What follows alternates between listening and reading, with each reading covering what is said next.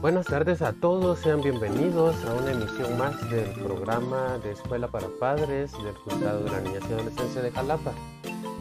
La sesión de hoy se trata sobre las preguntas, muchas de las preguntas que los padres que los padres tienen. Muchas de las preguntas que los padres nos han hecho llegar a nosotros con anterioridad o que por la experiencia en el programa de Escuela para Padres sabemos que estas son las interrogantes que regularmente tienen los padres de familia. Una pregunta muy frecuente que hacen los padres es, ¿por qué la ley no deja corregir a los hijos? En la sesión anterior, denominada Derechos y Deberes, hicimos énfasis en que esto no es cierto, es decir, que la ley no le prohíbe a los padres corregir a los hijos. Es más, es un, es un, es un deber. Es un deber que tienen los padres el de corregir a los hijos. Lo que nosotros hemos estado mencionando en las distintas sesiones de escuela para padres es que los métodos de corrección que se utilizan muchas veces no son los adecuados. Cuando se utiliza la violencia, cuando se golpea a los hijos, cuando se les castiga tremendamente, cuando se les hace daño físico, cuando se les humilla, cuando se les somete, cuando se les causa miedo y sufrimiento, cuando se les eh, priva de algunas cosas que es necesario que ellos tengan. ¿Acaso usted no ha escuchado, o quizás usted mismo lo ha dicho, em, cuando los padres enojados le hablan a los hijos y le dicen, te voy a pegar hasta que se me quiten las ganas, hasta que se me quite la cólera. Entonces, allí la intención no es corregir al niño. Está claro, el padre lo ha dicho. La intención es que se le quite la cólera. Y para eso entonces va a descargar toda su furia sobre el pequeño niño, desahogando una emoción que el padre tiene y que no ha podido, que no ha sabido manejar. Eso no es correcto. ¿Por qué? Lo que hemos estado mencionando al hablar de corregir a los hijos es proporcionarles una guía adecuada para que tengan un buen caminar. Y mm, al utilizar métodos de corrección con violencia, pues no se les está proporcionando guía adecuada. Lo que se está haciendo es fomentando el miedo fomentando el alejamiento, niños criados con violencia que aprenden que la forma de resolver los problemas y los conflictos es a través de la violencia. Y por lo tanto, cuando ellos tengan un problema o un conflicto, ¿de qué manera creen que lo van a resolver? Pues acudiendo a la violencia. Otra pregunta muy frecuente que los padres hacen es, ¿es cierto que ya no se puede poner a los hijos a barrer en la casa? Muchas veces los, padres dicen esto, que consideran que como ahora hay una ley que protege los derechos de los niños y los propios niños o adolescentes muchas veces le dicen a los propios padres, yo no voy a hacer nada en la casa y cuidadito y me decís algo porque voy y te denuncio. Y los padres entonces muchas veces tienen temor ante esto. Y no puede ser posible, dicho sea de paso, no puede ser posible que los padres tengan miedo de sus hijos. Si un padre tiene miedo de sus hijos, no va a poder ejercer una buena crianza, una buena guía para estos niños. La relación que nosotros estamos tratando de inducir en las familias no es una relación de miedo, no es una relación de, de, poder, de que gane el más fuerte sino que es una relación de confianza, de buena comunicación y sobre todo una relación que se base en el amor que se tiene hacia los hijos. Entonces, por ese amor que se tiene a los hijos, es necesario que los padres les enseñen a hacer cosas, porque los padres no vamos a estar siempre al lado de ellos para satisfacer sus necesidades. Los niños, los hijos, tienen que aprender pues arreglar su ropa, a lavar su ropa. Tienen que aprender mm, a, cocinar, ¿por qué no? Tienen que aprender hábitos de limpieza. barrer en la casa, ordenar en la casa, apoyar en las labores de la casa. No estamos diciendo que los padres eh, vuelquen o echen encima de los hijos la responsabilidad que es de los padres. Es decir, los padres tienen la responsabilidad de llevar el hogar. Los padres tienen la responsabilidad de que en el hogar haya comida. No se vale para nada entonces decir, bueno, como ya estás grande, ahora vos vas a cocinar y yo me voy a poner a ver la novela. Eso no es así. ¿Verdad? La idea aquí es que los hijos aprendan y por lo tanto tiene que haber alguien que les esté enseñando. Y ese alguien que les está enseñando tiene que ser el padre o la madre. Tiene que ser el adulto responsable que los cuida. Los padres preguntan, ¿se puede juntar con el novio mi hija? Es decir, ¿se puede ir la hija a vivir de, con, con, marido? ¿Se puede ir la hija a, a vivir de esposa con alguien? Aquí la pregunta que se tiene que hacer antes de responder esto que los padres preguntan es, ¿cuántos años tiene su hija? Es terrible ver los casos en donde muchas veces son niñas, niñas de 11 años incluso, 11 años que se van a vivir de esposa con un hombre, no con un adolescente, porque al preguntarle, ¿y cuántos años tiene el novio? o, el marido si ya se fueron a vivir con él. Y, y dicen muchas veces tiene 30 años, tiene 35 años. ¿Y qué hace un hombre de 30 años viviendo o teniendo de esposa a una niña de 11 años? Eso no puede ser posible. Y eso sucede con el permiso de los padres muchas veces. Con el permiso de los padres. Dicen, están de acuerdo, que se vaya. Y muchas veces las madres dicen, si yo cuando me junté con, el, con, mi esposo, con el papá de mis hijos, yo tenía 12 años, yo tenía 13 años. Y yo les pregunto, ¿y cómo fue su vida? Al empezar a vivir con un hombre y usted, y usted era una niña. Y pues me cuentan sus experiencias que fueron muy duras. Porque esta niña de 11 años, 12 años, 13 años, esta niña todavía está para jugar.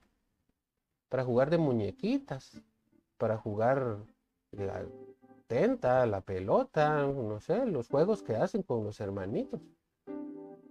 Y el hombre de 30 años, ¿él qué va a querer? Él va a querer una, una mujer que lo atienda en su casa, que le haga la comida, que le eche las tortillas, que le lave la ropa y que le sirva de esposa. Pero ¿cómo puede ser posible que espere que una niña de 11 años cumpla con estas funciones? Aparte de eso, el daño emocional que se les hace a las niñas con este tipo de actividades es, es desastroso. Y es un daño que les va a acompañar toda la vida. La experiencia, el daño, el sufrimiento vivido, eso no se le puede quitar pero sí se le puede ayudar a que tenga una vida lo más normal posible. Pero, ¿qué están pensando los padres que permiten que una niña de 11 años vaya como esposa? Los padres lo que deben estar, lo que deben de pensar es cómo cuidar, cómo proteger a esta niña para que crezca y se desarrolle lo mejor posible. Y en lugar de eso, voluntariamente la echan a una actividad en la que va, lo único que va a tener es sufrimiento. No está preparada ni física ni emocionalmente para casarse, hablando de una niña.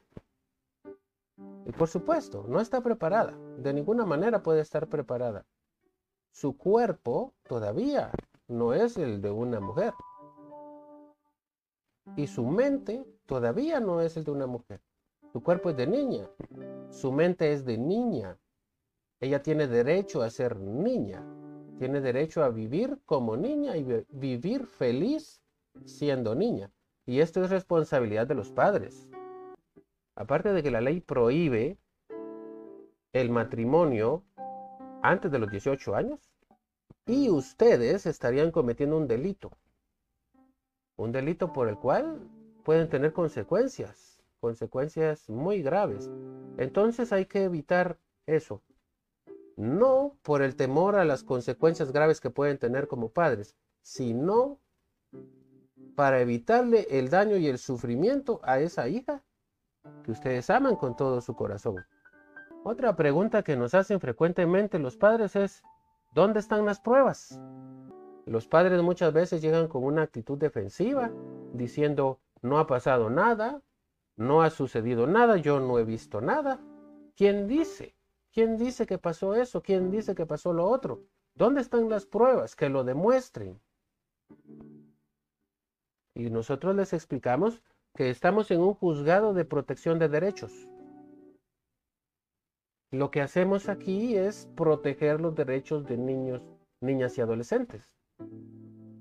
Esa actitud de llegar pidiendo pruebas que demuestren que sucedió algo, debemos de quitarla. Debemos de quitarla porque hay que tener siempre presente que lo más importante es el bienestar de los niños. No se les está señalando con el dedo, no se les está acusando de ser malos padres. Se les está diciendo de que hay maneras, hay formas de poder realizar de mejor manera, de una mejor forma, la labor de padre. Eso es lo que se les está diciendo. Basta muchas veces con ver la carita del niño, la carita de la niña, para saber que algo malo le está pasando, para saber que, hay algo mal en su vida y que está teniendo un sufrimiento. Y los padres encerrados en la idea de que necesitan pruebas. La, la, cuestión aquí no es demostrar, la cuestión aquí es restaurar y rescatar la salud emocional de un niño o de una niña. ¿Por qué no respetan mis derechos? Dicen los padres. Hay algo que se conoce con el nombre de interés superior del niño. Ya hemos explicado, pero lo volvemos a decir, que interés superior del niño significa que el niño es primero. El niño es primero que cualquier otra cosa. Los padres tienen sus intereses. Papá tiene sus intereses. Mamá tiene sus intereses. Papá tiene sus derechos. Mamá tiene sus derechos. Pero el interés del niño es primero que el de los adultos. ¿Por qué? Porque el niño necesita ser protegido. Porque el niño no puede defenderse solo. Los adultos sí. Los adultos, pues, mal que bien ya hemos crecido y estamos en esta situación por nuestras decisiones. Pero los niños no, ellos, ellos son totalmente inocentes, ellos no han tomado una decisión que los ponga en la situación en la que están. Esa idea de que se tienen que respetar los derechos del adulto antes que los derechos del niño, esa idea la tenemos que ir quitando. La tenemos que ir quitando porque número uno son los derechos y los intereses de los niños. Y ni siquiera tendría que existir esa pregunta de ¿Por qué no respeta mi derecho? Porque la idea que está detrás de eso es dejar a un lado o dejar atrás el derecho del niño, el derecho del hijo. Y eso no debería de, existir porque se supone, se supone que lo más importante para los padres son sus hijos e hijas. Y entonces van a hacer todo lo posible para que sus hijos e hijas estén bien. Porque los niños ven, los niños hacen. Hemos mencionado que los, los hijos están aprendiendo. Ellos están en un proceso de formación y están aprendiendo todos los días. Y necesitan aprender de alguien. ¿Y en quién se fijan en la casa? En papá y en mamá. Así que lo que ven que sus papás hacen, ellos también lo van a hacer. ¿Por qué? Porque eso es lo que aprendieron. Hemos estado mencionando que si en la casa hay violencia, el niño aprende violencia y el niño va a hacer violencia. Si en la casa hay desinterés, el niño aprende desinterés y va a ser desinteresado. Si en la casa no hay respeto, el niño aprende a no ser respetuoso. Con el solo hecho de que los padres digan muchas veces, no me importa el programa de escuela para padres, ¿para qué voy a ir ahí? Voy a perder mi tiempo. No me interesa, tengo otras cosas más importantes que hacer. El niño oye esa actitud del padre. El adolescente escucha esa actitud del padre. ¿Y qué creen que va a aprender? Y después el padre quiere que su hijo se comporte bien. ¿Y cómo va a poder comportarse bien si lo que está aprendiendo con el ejemplo de sus padres es a comportarse mal, a no ser respetuoso? Y lo más terrible es de que muchas veces los padres hacen trampa. Hacen trampa con nosotros en el programa de escuela para padres. Hacen trampa. Tratando de, de, que se les registre una asistencia, una actividad que no hicieron. Y hacen trampa. ¿Y qué está aprendiendo el niño? Está aprendiendo a hacer trampa. Y el día de mañana los padres quieren corregirlo cuando el niño ya está haciendo trampas. Es lo que aprendió. Es mm, muy triste ver en muchos procesos en donde los padres acompañan a sus hijos adolescentes que han cometido faltas contra la ley y lo que procuran es que el hijo adolescente no tenga que hacer nada, no tenga que reconocer su falta, no tenga que hacerse responsable, no tenga que hacer un trabajo de conciencia en donde mediante el análisis pueda decir si yo me equivoqué y que empiece a tener actividades para enmendar su error, para reparar de alguna manera lo que ha hecho. Los padres eh, lo que buscan es que su hijo no tenga que hacer nada. Y hay que tener mucho cuidado aquí. Hay que tener mucho cuidado con cuál es el mensaje que le está llegando al adolescente. El mensaje que le está llegando es que se puede hacer trampa para no cumplir la ley. Esa es la idea. Y eso es lo que les está llegando a los adolescentes y deben de tener mucho cuidado. Mucho cuidado porque entonces estos hijos van a aprender de que es permitido pues salirse con la suya y de que hay maneras en que pueden pueden buscar para salirse con la suya porque es lo que han aprendido en la casa tengan mucho cuidado en cómo se comportan piénsenlo dos veces antes de pasarse un semáforo en rojo los que manejan moto los que manejan carro y van con sus hijos y se pasan un semáforo en rojo. El hijo está viendo y está aprendiendo que se vale pasarse los semáforos en rojo. Tengan mucho cuidado cuando hablen de los maestros de los hijos y no digan cosas como, ah, esa maestra, ¿qué me importa lo que diga? O ese maestro. Porque los hijos oyen. Oyen y están aprendiendo eso y después lo replican. Después actúan de la misma manera. Y los padres extrañados. Y hasta, hasta dicen, pero ¿dónde habrá aprendido esas cosas mi hijo? ¿Y dónde más va a ser? Tiene que ser en la casa. Ahora como, tarea final, como actividad final para la sesión de hoy, se les pide que por favor realicen un comentario general sobre la sesión de hoy. Tómese un tiempo el día de hoy para meditar en estas cosas que hemos hablado. Estas cosas sencillas que se dicen fáciles, pero que son muy, muy importantes y que se tienen que tomar en cuenta, porque recuerden que estamos tratando con vidas, con vidas que están iniciando, vidas que se están formando.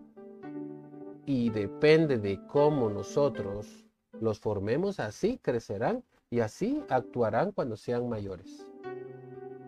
Entonces tomes el tiempo, analice lo que hemos hablado hoy, reflexione y después envíenos un comentario. Es un gusto estar con ustedes. Les deseo muy buenas tardes, que estén bien, feliz descanso, feliz fin, de semana y por favor, recuerde que lo que en el programa de Escuela para Padres se dice y se hace sirve de algo solo si lo pone en práctica. Si no lo pone en práctica, no va a servir absolutamente de nada. Así que por favor haga los cambios que sean necesarios. Buenas tardes y hasta la próxima.